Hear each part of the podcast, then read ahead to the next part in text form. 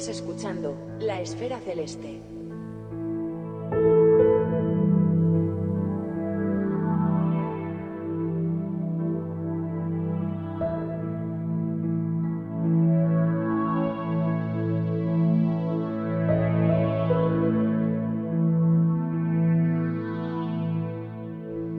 Hola, ¿qué tal? Aquí estamos una semana más en la Esfera Celeste y en este episodio vamos a hablar con Carlas Schnabel, todo un referente en un tema que no habíamos tratado nunca, la observación y estudio de ocultaciones, que como vamos a ver, o mejor dicho escuchar, es todo un mundo. Hola Carlas, ¿qué tal? ¿Cómo vas? Hola, muy bien, ¿qué tal? Encantado de conocerte por las ondas, por las líneas. Muy bien, yo también encantado y encantado también de que a banda de conocernos, pues uh, hoy nos dediques un rato para abordar un tema que aún no habíamos tocado y que es, que es muy interesante uh -huh. y, y, que va de cosas que ocultan cosas, ¿no? Aunque sí. dicho así, me parece un poco esotérico. Ciencias ocultas. ¿eh? Sí, sí, sí, sí. Pero bueno, aquí la, el tema de ocultación se queda en, en su significado literal, ¿no? Uh -huh. Pero Oye, antes que nada, ¿cómo se llega a estudiar objetos que ocultan otros objetos? ¿Esto es un, hay algún tipo de, de, consecución viniendo de otro ámbito o de otro campo o es una casualidad o, o cómo ha sido en tu caso? Mira, uh, si quieres, bueno, te explico un poco cómo nació en mí el, el interés y mm. lo que pasa que cada uno es un, es cada uno, cada persona es su mundo, ¿no? Y, y uno llegará a las ocultaciones de una manera y otros de otra. A mí, um, siendo bastante chaval, bueno, no sé, tenía quizás eh, 17, 18 años, eh, no sé, me gustaba mucho el tema de, de, controlar el tiempo, las cosas con tiempo. Y claro, tenía afición a la astronomía, que ya me venía de, de, de bien chiquito. Y y el tema de controlar el tiempo, los fenómenos que de las ocultaciones lunares que desaparecían de golpe y con un cronómetro, cronometrarlas y tal, bueno, me, me tenía, me tenía muy, muy interesado, ¿no? Y entonces, uh -huh. o sea, ¿cómo, cómo, cómo puedo yo tener pues eh, unas posibilidades de, de, de, de, controlar mejor el tiempo, de tener más precisión? Y entonces me enteré de que había eh, por radio, señales horarias. Entonces, con un aparato de, de, mi padre, empecé a buscar estas emisoras. Y sí, sí, bueno, empecé ahí a, a darle al dial en onda corta y entre medio del todo el ruido aquel que de, de la radio, ¿no? empecé a, a, escuchar los pitidos eh, de, de, señales horarias. Y bueno, esto no sé, me abrió, me abrió un, un mundo. Pensaba, mira, con esto ya tengo una fuente de tiempo estable para siempre, no tengo que depender solamente del tiempo que me da el cronómetro, que en aquellos momentos eran mecánicos, no teníamos eh, cronómetros digitales ni nada de eso, ni, ni, estos móviles que te, lo que te lo facilitan todo, ¿no? Como ahora. Y, y entonces, pues eh, pensé, bueno, y con eso y con una cinta grabadora, pues ya está. Y era era también, bueno, leyendo un poco lo que se cocía entre las ocultaciones en aquellos tiempos, pues era un poco a, aquello, era con, una, con un radiocassette y las señales horarias de fondo, tú podías eh, observar uh, ocultaciones no de un solo evento, de una uh -huh. sola desaparición o reaparición, sino que entonces podías observar pues uh, ocultaciones en que se producían muchos eventos seguidos. Eh, la otra opción hubiese sido un cronómetro con memorias, pero bueno, entonces un cronómetro con memorias era ya palabras mayores, ¿no? En, en cambio, pues mira, con señales horarias continuas y con una grabadora, un, un cassette de los normales y con tu propia voz diciendo sí, no, o ya, o uno, o dos, pues ya tenías una, una historia, digamos, de tiempo eh, para registrar ocultaciones que en aquellos momentos lo que mm, más me interesaba, me sigue interesando ahora, pero, pero entonces era sobre todo lo, lo, lo, más, lo más interesante para mí eran las ocultaciones rasantes, las ocultaciones vale. por la luna, pero rasantes, en mm. las que se podían producir muchos eventos seguidos en, en pocos minutos, ¿no? Y claro, mm, ¿cómo, ¿cómo podías cronometrar eso? Pues bueno, teniendo una fuente de tiempo de fondo, y sobre la cual tú podías grabar los contactos que se iban produciendo. Ya ves, ¿eh? Eh, empecé más o menos de esta manera. De esta manera. Y, lo divertido era que cuando analizaba los resultados, las, las, cintas, ¿no? Entonces eh, la gente que, que, me veía o me escuchaba y tal, veía que estaba pasando, ¿sabes? Un joven normalmente se pone los cascos y oye música, ¿no? Y bueno, empieza pues a, a, disfrutar con la música. Pues yo disfrutaba con pip, pips y con de vez en cuando un sí, sí, no, no. vaya, vaya friki estaba hecho, ¿eh? imagínate. Pues bueno, pues estos fueron mis comienzos en, en las ocultaciones. Sí, sí. Aparte del típico comienzo con la ocultación normal, con un cronómetro en mano, ¿eh? Pero estos era, e, e, era lo, que me, lo, me lo que me introdujo más en el Muy bien, y en lo que estabas comentando ahora, ya mm, bueno, en cierta forma ya estabas introduciendo el concepto de, ocultación, que bueno, eh, es muy fácil entender que es algo que transita por delante de otra cosa, ¿no? y nos interesa saber cuándo. Pero podríamos describir un poco mejor realmente en qué consiste, ¿no? Cuando estamos hablando de estudiar ocultaciones, como concepto, ¿eh? Sí, exactamente. Mira, un, eclipse de sol realmente es una ocultación. Eh, el eclipse sería propiamente un eclipse lunar, que es mm. la desaparición de la luna por detrás de la sombra de la Tierra, esto sí que es un eclipse. En cambio, un eclipse de sol es una ocultación, en realidad. Lo que pasa es que, claro, el nombre eclipse de sol es más, eh, tiene más, más, más charm, ¿no? Tiene más, más calidez, ¿no? Eh, pero en el fondo es una ocultación. Es, o sea, un astro que eh, tapa otro astro. Esto sería el fenómeno de la ocultación. Y esto necesitas que haya tres astros que se alineen el, astro donde estás tú, la Tierra, normalmente, ¿no? De momento, y un astro que esté lejos, detrás, muy lejos, y otro astro que esté entre medio, que circule delante del, que está lejano. Y en un momento determinado, este astro intermedio eh, tapa el que está detrás y al cabo de un rato, más o menos largo, lo destapa. O sea que hay una desaparición, es el inicio de la ocultación, y una reaparición, que es el final de la ocultación. Entonces, esto que puede parecer tan tonto, te puede dar muchísima información, sobre todo si lo coordinas con otros observadores, ¿eh? porque una ocultación es, eh, es eh, realmente observar una proyección geométrica de, de, un astro a otro. Entonces, si tú cronometras con precisión el tiempo de ocultación entre desaparición y reaparición, puedes determinar la dimensión del astro que está ocultándote, el, astro que está más lejano. Esto puede ser una, primera, un primer resultado, ¿eh? medir el astro eh, intermedio, el astro ocultante, y luego, si sois, eh, si, si, si eh, sois varios observadores situados en, en, lugares diferentes sobre la superficie de la Tierra, puedes determinar diferentes secuencias de ocultación, diferentes cuerdas que se llaman de ocultación, diferentes tiempos intervalos entre la D y la R, entre la desaparición y la reaparición, a diferentes niveles del cuerpo ocultante y haces como un escaneado del cuerpo ocultante. Y por tanto, si eh, logras acumular muchas observaciones desde diferentes lugares de la Tierra, este escaneado puede ser muy fino y puede darte una, una, una figura, una silueta del asteroide ocultante muy, o del asteroide del objeto que sea ocultante, muy precisa. O sea, puede darte una visión muy precisa de la silueta, no diríamos exactamente la forma, sino de la silueta del astro que está pasando por entre medio.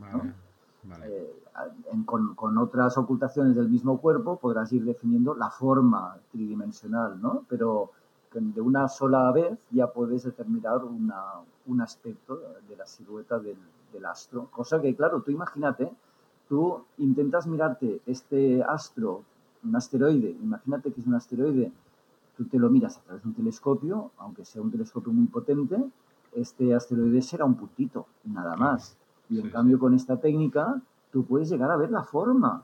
Eh, esto es, y algo impresionante, ¿no? Solamente este hecho. Bueno, y aparte otra cosa, y es que eh, la ocultación te da una posición del asteroide en aquel momento eh, de extraordinaria precisión.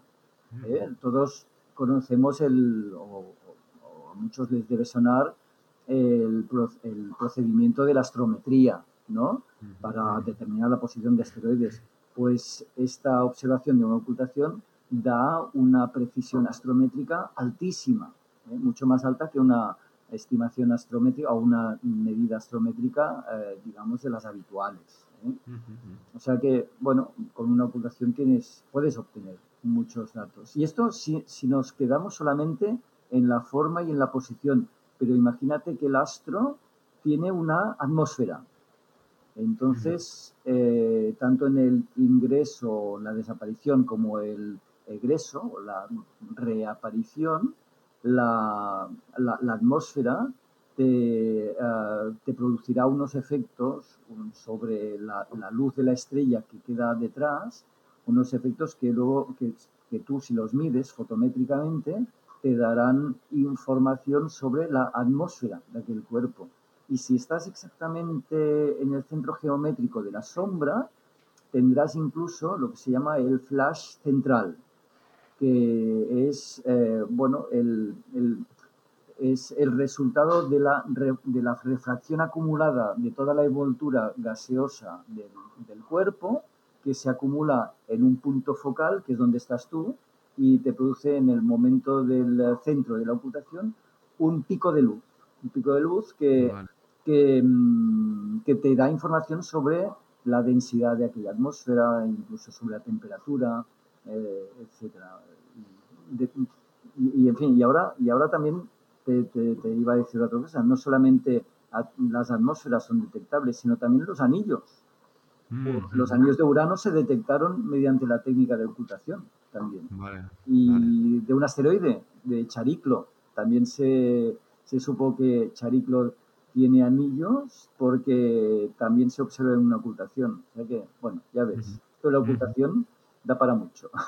Ya veo, ya veo. Y, eh, pero entiendo que como en todo hay límites, y esto me lleva a, a un punto también que queríamos tocar, que era el tema del equipo, ¿no? Y de a nivel técnico que hace falta para llegar a, a detectar esas sutilezas, ¿no? Sí, sí, Empecemos por lo primero. ¿Dónde está un poco el límite para inferir la forma de un asteroide que pasa por delante de... Claro, claro. No, no, aquí podemos decir que el tamaño sí importa. ¿eh? eh un, telescopio, claro, con un telescopio pequeño, pues verás estrellas no muy débiles. Y entonces, pues claro, esto es una primera limitación. Em, claro, eh, los asteroides eh, ocultan estrellas pero cuanto, cuanto más potente es el telescopio, más débiles pueden ser estas estrellas que tú observes durante una ocultación. ¿eh? Mm. Y entonces, claro, con un telescopio relativamente pequeño, pues eh, estarás limitado a, observar ocultaciones de estrellas relativamente brillantes, de hasta la magnitud 9, 10, 11 y ya está. Ah, claro, cuanto más débil sea la estrella, más, eh, más luz tienes que tener, ah, más abertura tienes que tener, o, o, de otra manera también lo que puedes hacer es, es eh, integrar más luz, ¿eh? mm, integrando más tiempo de exposición. Pero claro, cuando tú integras más tiempo de exposición, la resolución en el tiempo disminuye. claro. no es lo mismo poder observar una mm, ocultación a una mm, cadencia de una imagen cada 50, ah, de, 50 imágenes por segundo, que sería el, el vídeo el vídeo normal, digamos, PAL, que utilizan las cámaras de vídeo normales, pero con los campos separados, eh, que son 50 imágenes por segundo, que no hacer pues una ocultación a una cadencia de 5 imágenes por segundo o menos, o, obtener una imagen cada 5 segundos. Que bueno, a veces hay ocultaciones que se pueden hacer con estas cadencias más lentas, pero claro, no tienes tanta resolución. Claro, puedes entonces llegar a estrellas más débiles con un mismo instrumento, pero entonces la, la, la resolución temporal baja. Parece un poco el principio de, incertidumbre de, Heisenberg, ¿no? Entonces, sí, sí, sí, sí, inversamente proporcional. Cuando tienes una cosa, tienes la otra y, a, la inversa, ¿no? Pues bueno, nunca lo vas a tener todo. Nunca puedes tener todo, a menos de que tengas un telescopio de 30 metros, ¿no? Imagínate el, el, telescopio ahora que están construyendo. Eh, y entonces, bueno, sí, siempre, pero siempre llegarás a un límite. Siempre llegarás a, un límite, eso seguro. Pero esos 30 metros en principio nos dan acceso a, a, más ocultaciones porque podemos llegar a estrellas más débiles, pero en ese caso, e, es decir, a ver, te lo digo de otra manera, aquí la focal es importante, además de la... La, focal... O, la resolución se reduce tan solo a la precisión de detectar el inicio y el final del evento? Sí, no, no es tan importante la, focal, no, porque sencillamente es cuestión de determinar los momentos de ocultación y reaparición con suficiente señal ruido. ¿eh? Vale, eh, ruido, sí. no, no es cuestión, aquí no es cuestión de separar puntos muy cercanos de luz. No, no, no es cuestión de esto. Eh, también también hay, hay, hay sus límites en, en, otro aspecto. Mira, es la cuestión de cuando un asteroide oculta una estrella pero el asteroide es bastante más brillante que la estrella. Entonces, esto se parece ya a un tránsito exoplanetario, ¿eh? en que la disminución de luz es muy ligera, puede llegar a, ser solamente de, milésimas de magnitud. ¿eh? Y entonces eh, necesitas una señal ruido muy alta y unas cámaras que ya no pueden ser las de vídeo normal que trabajan a 8 bits de profundidad de grises, sino que necesitas ya eh, bueno, eh, bits, o cámaras que trabajen a 16 bits, ¿no? Ah, que puedas eh, ver, digamos, niveles de gris muy finos, ¿no? Entonces, aquí sí que, mm, aquí un, una, una, cuestión limitante es el precio de las cámaras. Vale, vale. Porque, claro, eh, si quieres una cámara de estas de 16 bits, pero que pueda eh, grabar eh, con imágenes, a imágenes muy seguidas, a cadencias muy altas, estas cámaras cada vez son más caras. Y entonces aquí, bueno, ya, ya esto ya podríamos reservarlo a los profesionales. Entonces, sí, sí. Y esta, esta, alta cadencia que comentabas, ¿lo dices porque hay eventos que son extremadamente rápidos, por ejemplo? Sí, sí, sí. Hay, claro, cuanto más pequeño es el asteroide o el cuerpo, o más rápido es, pues la ocultación a veces dura mm, milisegundos, décimas de segundo. ¿eh? Sobre todo en el caso, por ejemplo, si, si quisieras observar una ocultación por un NEOS Eh, potencialmente peligrosos para la Tierra, ¿no? Estos se acercan mucho a la Tierra y, van a mucha velocidad. Pues estos, claro, mm, si, si, quieres llegar a apreciar la ocultación, necesitas eh, observar a cadencias muy rápidas. Sí, sí. Vale, vale. O sea, hay, sí, te, encuentras limitaciones por magnitud, por, por duración de la ocultación, por, por duras, por, por bajada de brillo, que, sea muy, muy, débil, lo que, es, lo que llamamos el drop, ¿no? El drop de la, la, caída de brillo, claro, si es, si es muy baja, pues claro, se, se, hace muy difícil y entonces necesitas eso, cámaras de, de, alta calidad. Sí, Muy bien. Pero bueno, pero a, digamos que al alcance del aficionado medio hay muchas ocultaciones. Ah, más ocultaciones de, los, de las que uno puede, las que uno puede abarcar. ¿eh? vale, vale, vale. Tranquilos. Luego, luego entramos a esto, que es interesante. ahora estabas apuntando pues algunas limitaciones que en el fondo nos están definiendo también, pues bueno, además de límites, ¿no? Tipos de objetos o de sucesos o de eventos, ¿no? Por ejemplo. Pero podríamos poner cajitas o nombres a familias de, eventos, es decir, hay como sub, subámbitos o tipos de ocultaciones por, la naturaleza del, objeto o por la velocidad o por, no sé, hay, ¿Entiendes? No sé si hay parámetros que definan distintos tipos de ocultaciones. Ya, mm, eh, sí, se puede hacer. Mm, nosotros habitualmente mm, no lo hacemos, lo hacemos más por tipología de astros que, intervienen. Vale. Eh, por un lado, por ejemplo, y, cada uno tiene su problemática un poco. ¿eh? por un lado, están las ocultaciones por la luna, que, que, todavía continúan siendo muy interesantes y, son de las más fáciles de hacer. Y además ahora actualmente el perfil de la Luna y el movimiento de la Luna está tan bien determinado que las predicciones eh, tienen una precisión mayor del segundo incluso, o sea, bueno, menor del segundo, o sea, que están en el orden de las fracciones de segundo.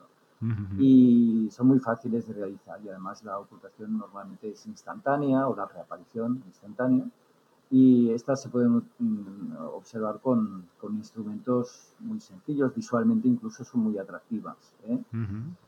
Eh, estas para comenzar y practicar estaría muy bien. Luego viene vienen, vienen, también las ocultaciones de la luna, pero las rasantes, las que se producen en los limbos norte o sur de la luna. Y es que como la luna tiene un perfil rugoso, eh, cuando estás justo eh, observando una ocultación eh, que, pasa de manera rasante, tangencial al limbo norte o al limbo sur de la Luna, la estrella se oculta, y desaparece y reaparece varias veces, varias veces seguidas por detrás de los montes y los valles lunares. Es algo muy bonito de, ver, incluso visualmente, aunque incluso sin cronometrar, solamente por el gozo de mirárselo, ya es bonito ver cómo la estrella va pasando, en realidad es la luna la que se desplaza, pero eh, como la luna es mayor que la estrella, tú ves que eh, parece la estrella que va eh, pasando por entre las montañas y los valles, lunares y se va ocultando y reapareciendo a veces en cadencias de, poquísimos segundos o en, o en destellos de luz de la estrella detrás del fondo de un valle lunar que quizás dura solamente pocas décimas de segundo. En fin, es, realmente puede llegar a ser muy espectacular una protección rasante. Pues bueno, aquí tienes que jugar muchas veces con el brillo eh, de la luna, que se te introduce como con reflejos por, la, por el tubo del telescopio, te llega la cámara y, entonces sí que ahí, por ejemplo, necesitas focales largas a poder ser, ¿eh? para poder ah, sacar fuera de campo la, todo lo más posible la, luz intrusa de la luna, de la luna iluminada por el sol. ¿no? Normalmente mm, las ocultaciones rosantes, ah, si, no, si no es que sean, son de estrellas muy brillantes, siempre se observan, se procuran observar por el limbo que esté a oscuras, que sea un perfil que todavía no esté iluminado por el sol. Porque claro, si el perfil está iluminado por el sol, la estrella se pierde. Eh, cuando llega al, limbo iluminado, la estrella se pierde y ya, ya no se puede ver nada ahí, con cámara ni, ni visualmente.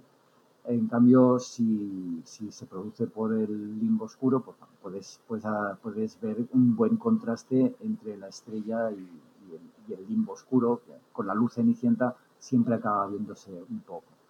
Em, estos son unos tipos de, ocultación, ¿eh? los de la Luna. Y luego en, las ocultaciones por asteroides, claro, con un telescopio normal tienes muchas ocultaciones y una cámara de vídeo analógica que es, eh, lo más utilizado, de estas de seguridad, eh, que pueden ser el sistema PAL europeo o sistema NTSC americano. con estas puedes tener pues secuencias de vídeo que las digitalizas o las capturas directamente a un ordenador y vaya, eh, con, este tipo de procedimiento tienes una observación fácil si, si la estrella es moderadamente brillante y el telescopio tiene una abertura mediana de entre 15 y 20 centímetros, tienes muchísimas estrellas a tu abasto, ¿eh? a tu alcance. Em, claro, luego ya vienen eh, lo, que te decía, ocultaciones más, más especiales, en las que tienes un, decremento, un drop de brillo mm, más eh, pequeño, entonces necesitas ya cámaras CCD con más bits de resolución de grises, ¿no? De profundidad, vaya, de, luz. Y, mm, o si no, necesitas para estrellas más débiles más abertura. ¿eh? Eh, pero bueno, todo se reduce a lo mismo. Es tener una, una cámara Mm, que te pueda mm, dar una secuencia muy seguida de la imagen de la estrella.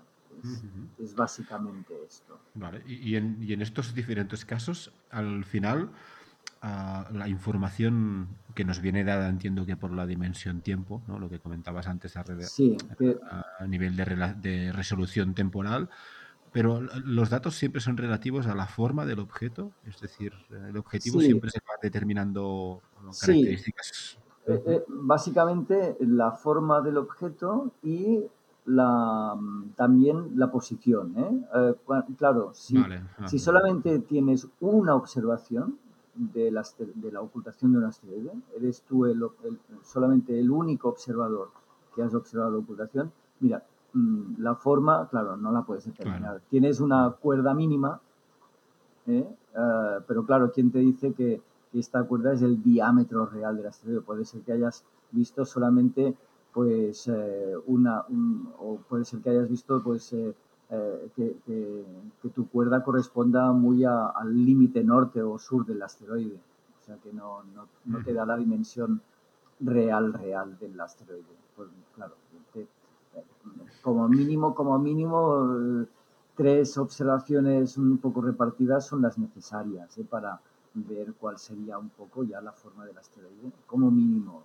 Eh, a partir de, más observaciones ya bien repartidas sobre el cuerpo del asteroide ya podrías ir eh, viendo cada vez mejor cuál es la forma real. porque claro, los asteroides tienen eh, forma elipsoidal, la mayoría, pero muchos tienen deformaciones y, lo notas, ¿eh? Cuando ves eh, observaciones con muchos observadores, ves irregularidades en el limbo, ves incluso perfiles de cráteres en el limbo del asteroide. Es muy divertido. Y a veces mm, también ves que hay asteroides lobulados, como, los, como el famoso eh, Arrocot que, fotografió la sonda Horizons después de Plutón. ¿eh? Eh, llegas a ver asteroides también que tienen perfiles lobulados también. O también, no sé, sí, puedes, puedes ver asteroides de, todo tipo. Em, no, una cosa que, sobre todo que no nos olvidemos de comentar es el tema del tiempo, precisamente. No sé si lo tenías también apuntado, pero... Sí, sí, claro, porque es la clave aquí, ¿no? Es la clave, ¿eh? Es, una referencia muy, muy, muy, clave, ¿no? Una sí, referencia sí, sí. estándar. normalmente pensamos que la imagen ya lo tiene todo, pero es que aquí la clave, no es, o sea, no, no es que sea solamente, eh, digamos, lo más importante el tiempo, pero eh, es, es, es, muy importante. En este sentido, eh, cobra mucha relevancia porque te, te, dará todo el sentido a la secuencia que tú has grabado. Sí, sí. Pero vaya, mm, lo que te decía es, eh, em, se trata de, de, de, obtener datos sobre la posición y la forma, pero la forma con varios observadores. Vale. vale, ahora cuando estabas contando, ah, bueno, lo, que podemos inferir a, a partir de esas cuerdas ¿no? y, de, y, de, esos datos. Y hablabas de formas ¿no? y cosas que, que son súper sorprendentes, como yo que sé, pues el, relieve de un cráter en un asteroide, que esto me parece absolutamente flipante. Sí, sí, sí, sí. Ah, claro, aquí hay un proceso, porque al final lo que tienes es anotaciones de en un tiempo determinado pues empieza y en otro tiempo termina, ¿no? La ocultación. Eso, ¿cómo cómo se analiza, ¿no? Claro, a nivel de software o cómo se transforma y, si, la pregunta también va en el sentido de si, aunque sea en un contexto no profesional, si esto también tenéis vosotros software para acabar determinando perfiles. Sí, sí, sí, sí. Uy, la comunidad de, las ocultaciones, la comunidad internacional es muy activa, bueno, pero como en todos los campos, ¿eh? en fotometría, en astrometría, en espectrometría, ahora también eh, hay, hay, grupos que son muy activos desarrollando software por todo el mundo Y mm, podríamos decir que el, software padre, digamos, de, las ocultaciones es el programa Occult, con dos Cs, ¿eh? Occult, que ya ha empezado a desarrollar Dave Herald de Australia hace ya un montón de años, allá por los años 80, ¿eh? Y, que continúa desarrollando. O sea, es, eh, este hombre es, es, es, insaciable, no para. y, y sí, sí, claro, bueno, eh, todo va evolucionando, los sistemas operativos van, van evolucionando, los procesadores, etcétera, y claro, cada vez es un programa más y más completo. Eh, yo como he, visto el desarrollo del programa Occult desde sus inicios, pues para mí es un programa súper familiar y muy, bueno, muy... Eh, me, muevo con mucha familiaridad dentro de él. Pero claro, yo entiendo que, que uno que aterriza de nuevo en este programa, de golpe ve ahí un galimatías de, de cosas que hacer y, y, determinar, y dices, ostras, ¿y aquí cómo me meto? ¿no? Y muchas veces uh, la gente se baja el programa Ocult, que es totalmente gratuito, y bueno, lo utiliza para determinar uh, tiempos de ocultación, predicciones y tal, de, de, la luna y tal, y aquí se queda, ¿no? Pero, uh -huh. pero a través de Ocult puedes reducir observaciones, tanto vale. lunares como de asteroides y también de eclipses, que en el fondo ya te decía, son ocultaciones, eclipses eh, solares, ¿eh? eclipses eh, totales y parciales de sol. Em, o sea que en, en, este programa tú tienes herramientas muy buenas, pero no solamente en Occult, sino que, claro, tú necesitas primero, antes de, de, de, de para obtener las cuerdas, eh, para, para para obtener pues los eh, lo que son las cuerdas ¿no? físicas, digamos, de, la ocultación, tú lo que necesitas es analizar primero tu, tus observaciones, o sea, los vídeos que has obtenido. ¿eh? Y entonces, para esto también hay programas específicos que se han ido desarrollando. Eh, el, el que se desarrolló quizás primero fue el iMovie, eh, por un japonés, eh, que es un programa en sí en apariencia muy sencillo, porque solamente ocupa una pantalla, pero se ha ido también complicando mucho. ¿eh? Mm, dejo el nombre, iMovie.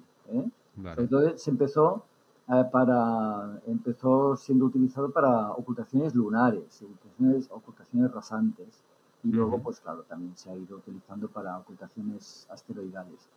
Pero luego el que quizás ahora ya está más extendido es el programa Tangra.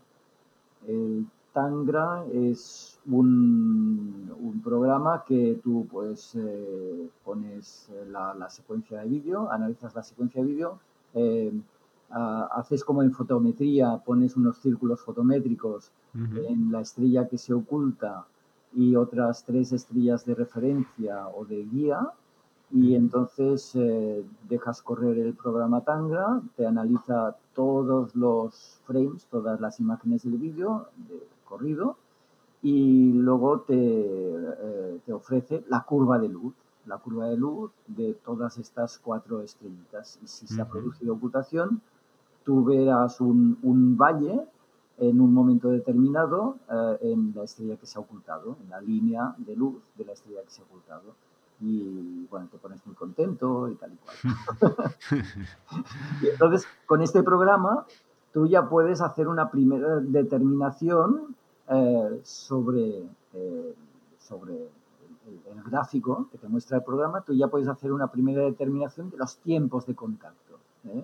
Pero uh -huh. si lo quieres hacer bien, entonces, eh, este programa se entiende directamente con, un, uh, con, con, con, una parte de Occult y en esta parte de Occult que se llama AOTA eh, se analiza con precisión y con, uh, digamos, con herramientas estadísticas muy potentes la, la, la, ocultación.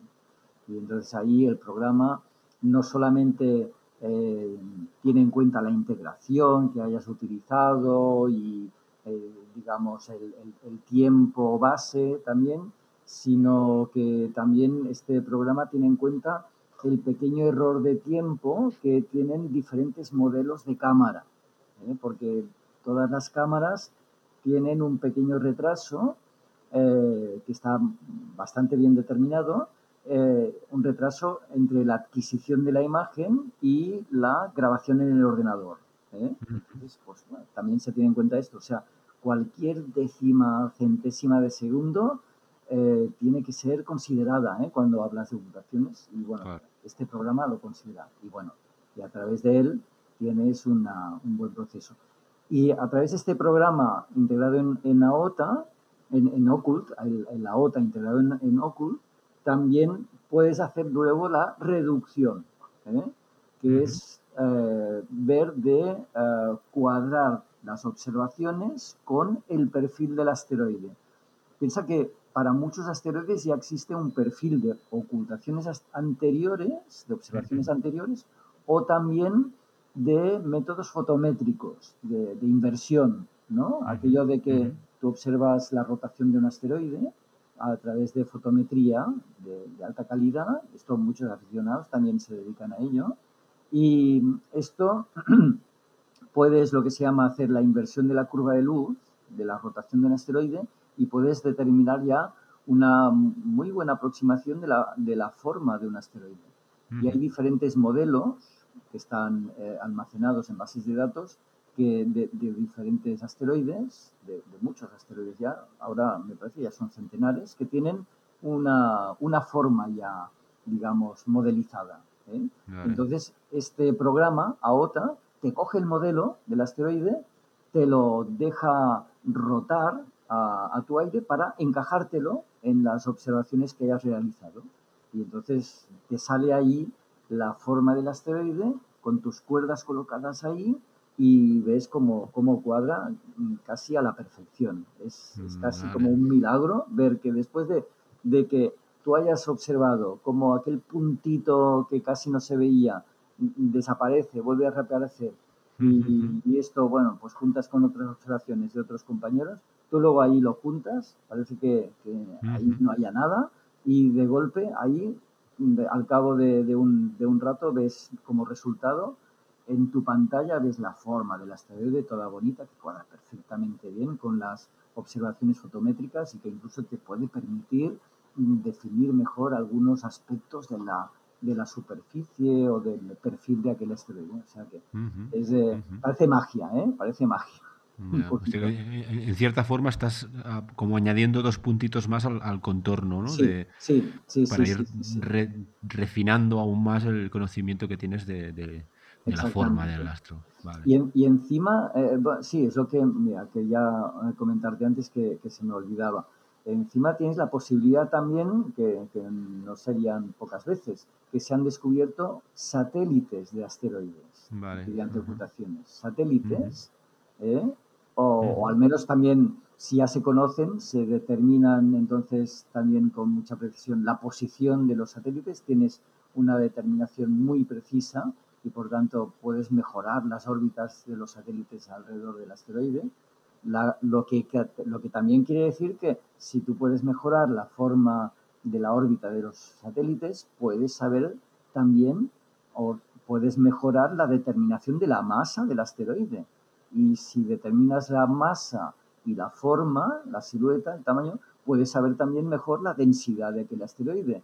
Imagínate las cosas que pueden llegar a determinarse con una simple ocultación, ¿no? Sí, sí, sí, increíble. Y con el albedo, entonces ya puedes eh, jugar un poco incluso con la composición superficial del asteroide. Bueno, en fin, bueno, ya ves, mm. ¿eh? Mm. puedes saber de todo. Bueno, y, y otra cosa, Imagínate pues que de golpe mm, ves que hay una ocultación que se produce en varios escalones. Eh, podría ser un, asteroide de un satélite, un satélite de un asteroide, perdón, o también, que pasa también a menudo, es que estás descubriendo una estrella doble o una estrella múltiple. Vale, ¿eh? claro. También, también pasa. Y también puede pasar con las ocultaciones lunares, ¿eh? también pero como la, la luna, pues bueno, ya quizás son las estrellas que oculta la luna ya, ya, ya son relativamente limitadas, pues quizás no se descubren tantas ya dobles con la luna, pero con los asteroides que, que, que, se mueven por, un espacio más amplio que la Luna en el cielo, pues sí, sí, estás descubriendo estrellas dobles. Nos ha pasado ¿eh? varias veces en la observación astronómica.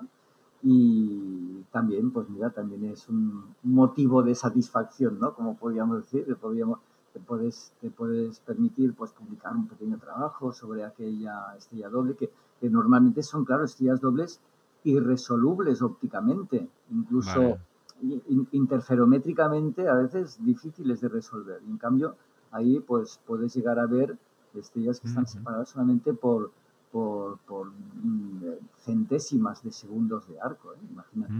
No, no. Ya ves, ¿eh? hay, hay de todo. Sí, sí, sí, sí, sí, sí, sí, sí, sí, súper amplio, sí, sí. sí, sí. y, todo esto, claro, tiene una continuidad no solo a nivel de experiencia particular o de grupo, que en este caso sería el grupo de ocultaciones de, de, Astro Sabadell, ¿no? de la agrupación de Sabadell, sino que además entiendo que esto al final se conecta a nivel ah, internacional, también a nivel de no profesionales, pero también profesionales, porque aquí hay muchos proyectos del ámbito ProAm, ¿no? Sí, o, grupos a nivel internacional como IOTA, o cuéntanos un poco cómo funciona este, este ecosistema. Sí, mira, em, en, la, en, la, agrupación astronómica Sabadell, eh, mm, digamos que iniciamos el grupo de ocultaciones porque, bueno, mm, más que nada porque ah, yo tenía las ganas de que no fuera yo solo haciendo ocultaciones, porque eh, de una manera un poco egoísta es que necesitaba más, más, más gente para poder hacer las observaciones, ¿no? Con una sola observación no tiene suficiente entonces, pues nada, fui reclutando a gente y engañándola un poco, ¿no? para, que, para que entraran en el lado oculto de la afición, ¿no? Como decimos.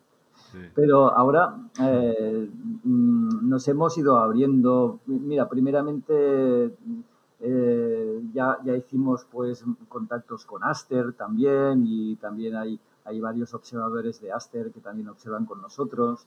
Y ahora últimamente, pues, eh, decimos, ostras, esto hay que abrirlo más todavía, hay que abrirlo más. Y, y ahora estamos, estamos intentando, pues, que, eh, que, que, todos los aficionados por toda España eh, se interesen en las ocultaciones. Hay, hay, hay, hay, algunos aficionados que han, se han mantenido, digamos, en la afición a las ocultaciones durante los años, pero hay, hay, hay, poca densidad de observadores en, toda la península ibérica. Y entonces, eh, ahora últimamente estamos promocionando, desde Sabadell estamos promocionando, aunque, aunque no sean socios, pues, pues bueno, para que, que aparezcan eh, grupos o personas y poder hacer así observaciones. Y es que ahora también, ¿sabes qué pasa? Que con los datos de Gaia, la predicción de ocultaciones ha mejorado mucho. Y, ahora puedes atrever, atreverte a animar a gente que no ha observado ocultaciones, puedes atrever a decirle, oye, observa ocultaciones eh, y ahora ya no te sabe mal decirles que observen porque hasta hace unos años eh, la mayoría de las veces observar ocultaciones era observar mm, una estrellita durante un rato y ver que no pasaba nada. Mm, y entonces, claro, esto provocaba mucha frustración a mucha gente. Y entonces ahora en cambio, la, con los datos de Gaia, la, posición de las estrellas ha mejorado mucho y la posición de los asteroides también está empezando a mejorar bastante y entonces esto eh, produce muchos más positivos. O sea, muchas, muchas más predicciones se están cumpliendo. Y entonces, claro, esto, con esto ya puedes animar a la gente a observar y la gente pues espera una ocultación de vez en cuando positiva y la animará. ¿Eh? esto ya es un, es un feedback positivo que tienes que es importante. ¿eh?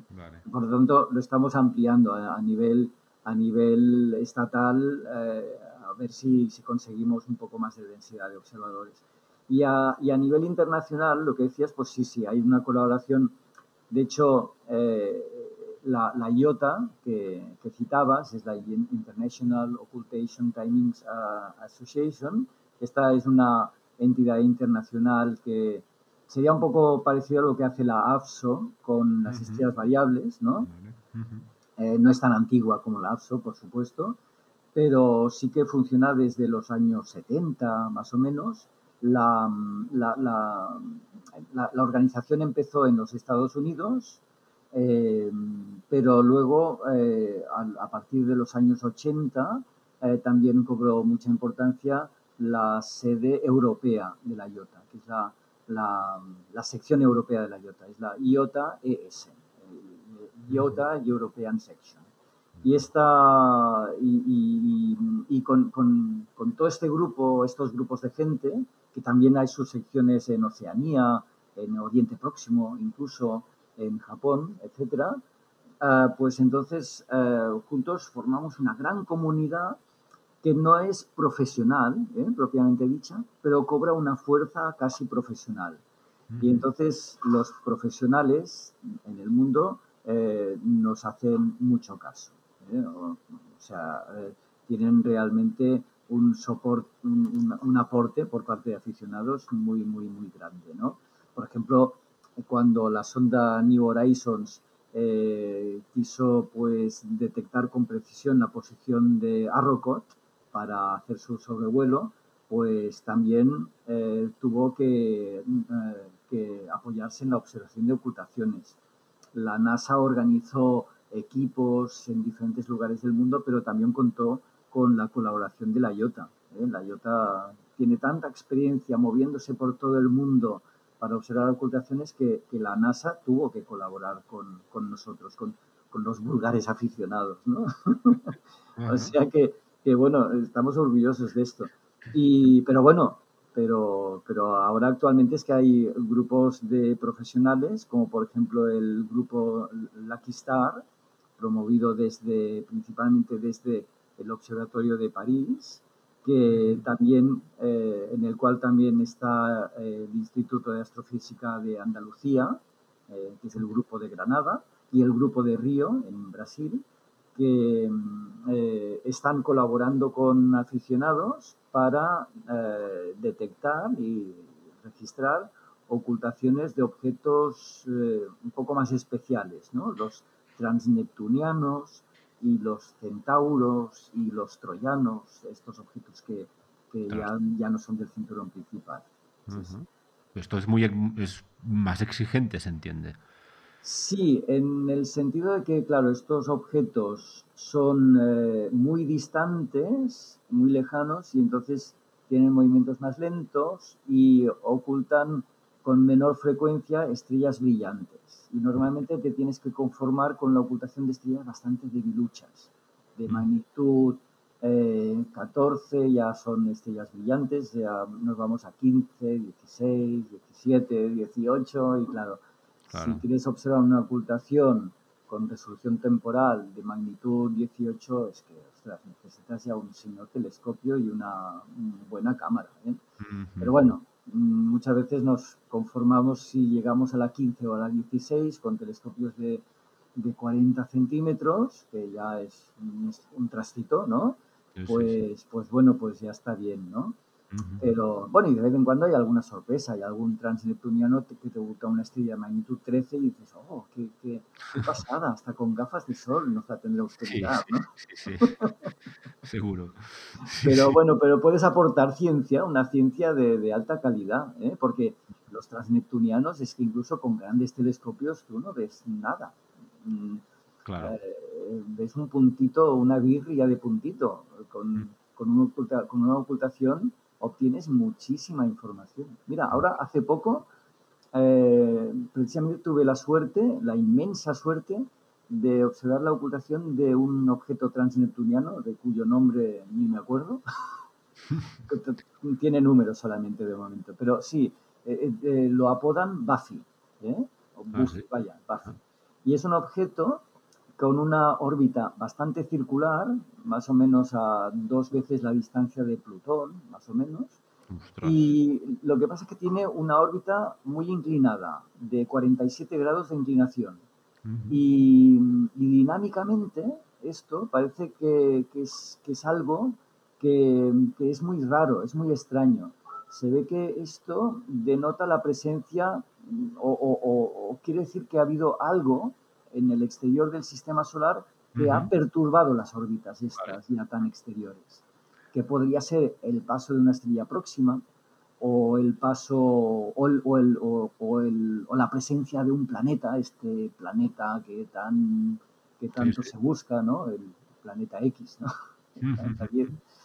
Eh, podrían ser varias cosas, ¿no? Y por tanto, pues claro, el estudio de estos asteroides eh, puede dar datos sobre estas, estas hipótesis, ¿no? Estas hipótesis de, de astros en el límite exterior del sistema solar.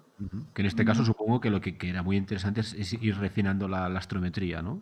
Sí, sí, porque mira, este asteroide tenía eh, una imprecisión tal en la astrometría que la, el periodo de, de, observación tenía que alargarse durante media hora y la imprecisión era prácticamente de toda la Tierra. O sea, un observador desde cualquier punto de la Tierra tenía una posibilidad pequeña, pero apreciable, de observar la ocultación.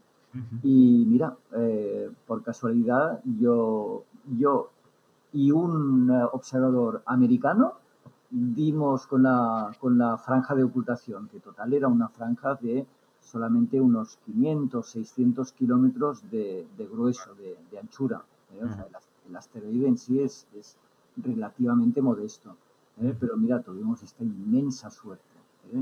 Y, esto ha dado una astrometría altísima y esto mm, da posibilidad de que en el futuro próximo las próximas predicciones de ocultaciones puedan ser un poco también buenas y se pueda ir refinando cada vez más la, la, dinámica de este, la órbita de este asteroide. ya ves, a veces las ocultaciones vienen por chiripa, ¿eh? totalmente, pero bueno, hay, es como, bueno, nosotros a veces Mm, hacemos un poco como los pescadores, ¿no? Lanzamos la caña y, a, veces, pues, pues bueno, nos, volvemos a casa sin, sin, sin nada, sin, nada en, el, en, en, la gesta, ¿no? Pero de vez en cuando, pues ostras, mira, pescamos algo. Menos el aliciente, ¿no? Esto también es una componente. Sí, sí, sí. Sí, sí exactamente. Claro, muchas veces sobre, todo la, gente un poco lega en, astronomía, ¿no? Se piensa que todo ya está muy bien determinado, los eclipses y las ocultaciones, las conjunciones y todo está determinado al, minuto y al segundo.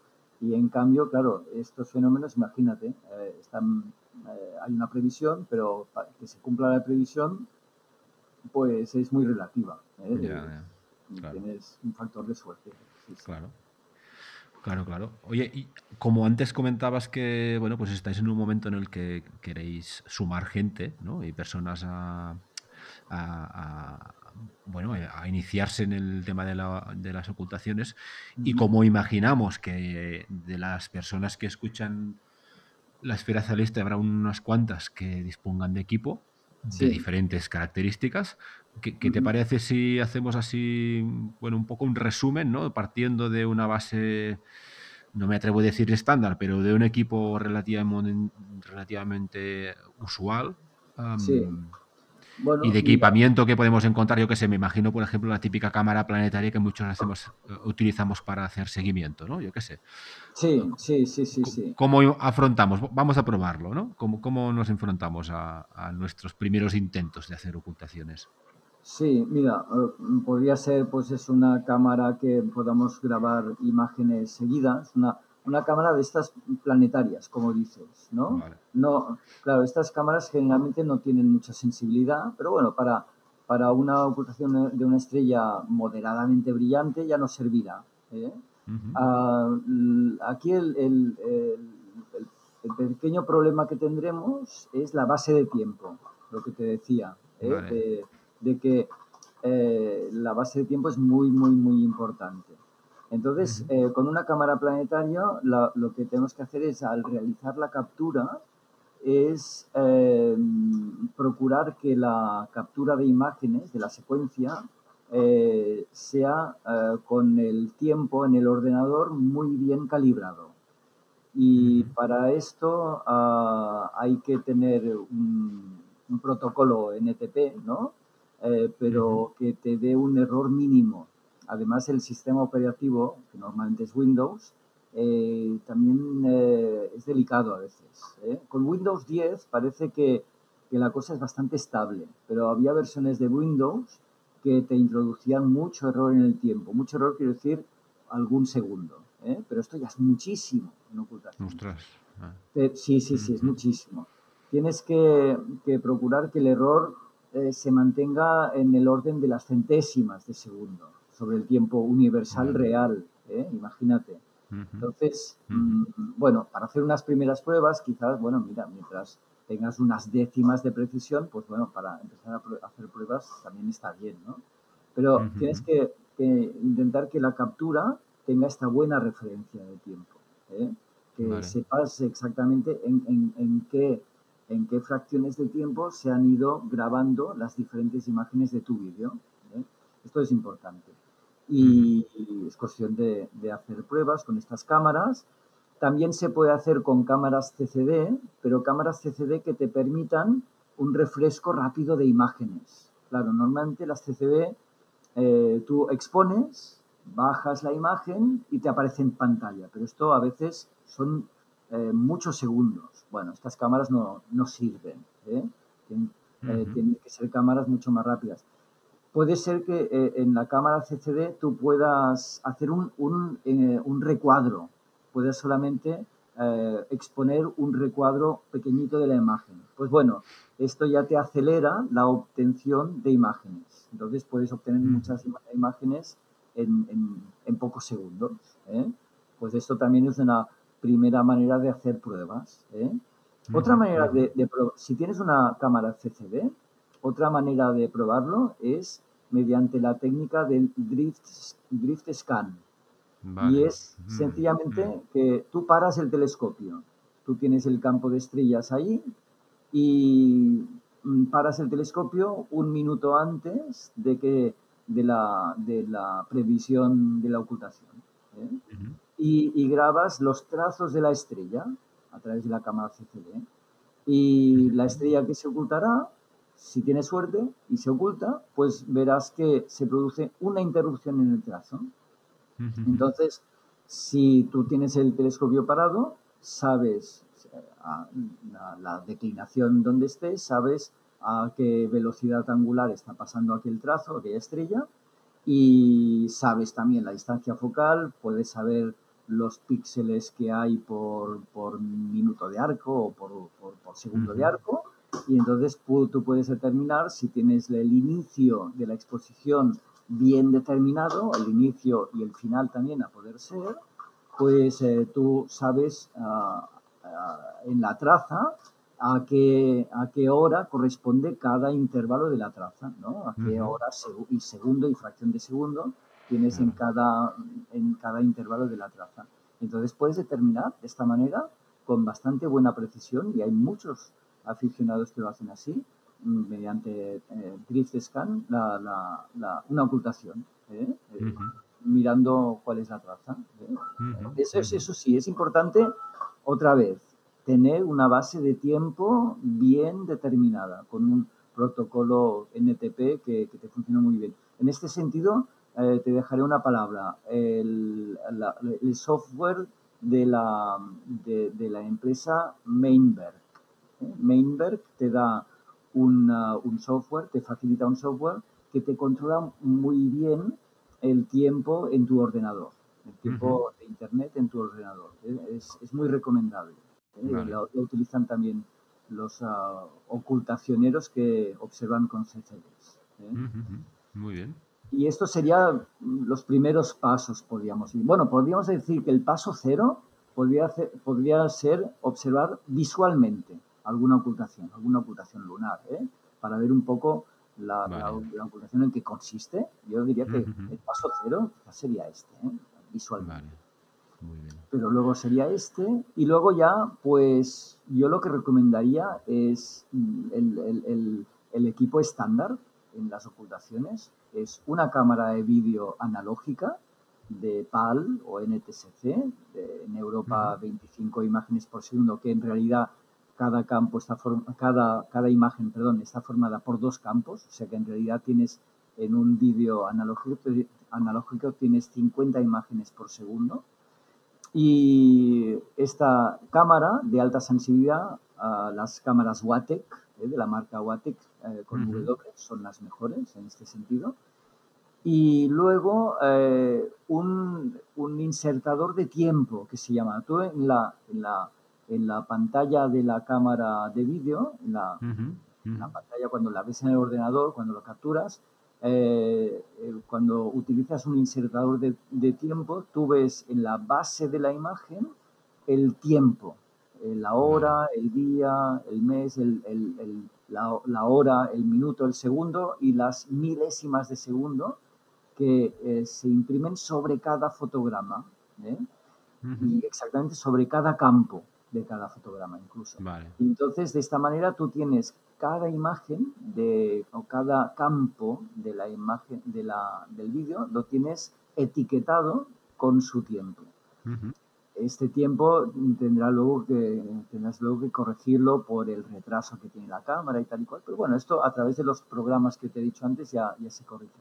Pero es una manera, es, eh, es la, bueno, es la manera estándar que, que la mayoría utiliza. Una cámara con un insertador de tiempo. Ese insertador donde se coloca, pues se, se, coloca a medio camino entre la cámara y el ordenador, y, entre la cámara y la captura al, al ordenador.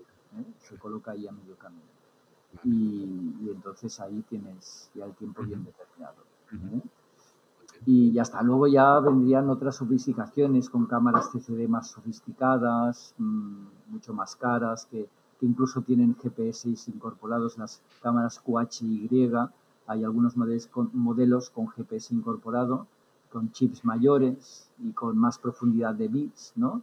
Estas ya son cámaras que, que se van a los 1000 euros de, de, precio, pero, pero claro, están bien, están, están muy bien. Esto, pues mira, para otro nivel siguiente. ¿eh? En fin, podríamos aquí, claro, estar mucho rato, ¿no? Y haremos una, reedición de ocultaciones nivel advanced. casi, casi. bueno, para, para, para, complementar un poco esto que estabas diciendo ya para, para terminar, lo que sí que estaría bien es que a ver si nos puedes dar alguna seña, tanto tuya como de, referencias en, la web en las que podamos ah, pues rascar un poco sobre este tema, incluso poner en contacto contigo o con el grupo de, ocultaciones de Astro Sabadell, ¿no? Sí, exactamente. Sí, mira, mm, podéis poneros en contacto conmigo directamente a través de, claro que lo más fácil sería a través de mi dirección de correo electrónico. ¿Eh? que sería C. Schnabel. No sé si, bueno, esto del, apellido es, como es difícil, te lo deletreo. Mira, C, C de Carlas. ¿eh? Y luego es SCH, S de Sevilla, CH de chocolate, ¿no? Y luego viene Nabel, N de Navarra, A de Alicante, B de Barcelona, E de España y L de Logroño, ¿no? Pues eso, cesnabel arroba planetary.cat. c a t Pues mira, pues eh, me pueden escribir aquí. Y si no, luego también, eh, ¿qué te quería decir? Sí, eh, para observaciones en, Drift Scan o en una técnica, digamos, hermana que es Fast Scan, os recomiendo mucho uh, visitar la página web de Ramón Naves, ¿eh? de, del archiconocido Ramón Naves. ¿eh? Eh, si visitáis su página web en la sección ocultaciones, ahí muestra y explica con detalle cómo observar ocultaciones con estas técnicas. Lo recomiendo mucho. Para empezar, con CCDs está muy, muy bien. Y nada, uh, pues a ver, eh, eso a ver si, si, si se anima la gente. ¿eh? Muy bien, muy bien. perfecto, Carles. Oye, pues muchísimas gracias porque ha sido una hora súper interesante. La verdad es que he descubierto muchas cosas que no tenía ni la más remota idea de que podías llegar a, a entender gracias a las ocultaciones. Y, si te parece otro día continuamos con cosas un poco más, incluso más frikis, ¿no? O Como quieras, cuando quieras. ¿eh? Encantado de, de, poder colaborar. Muy bien. Pues, pues nada, muchas gracias de nuevo y, un abrazo. Hasta pronto. Pues nada, muchas gracias. Hasta otra.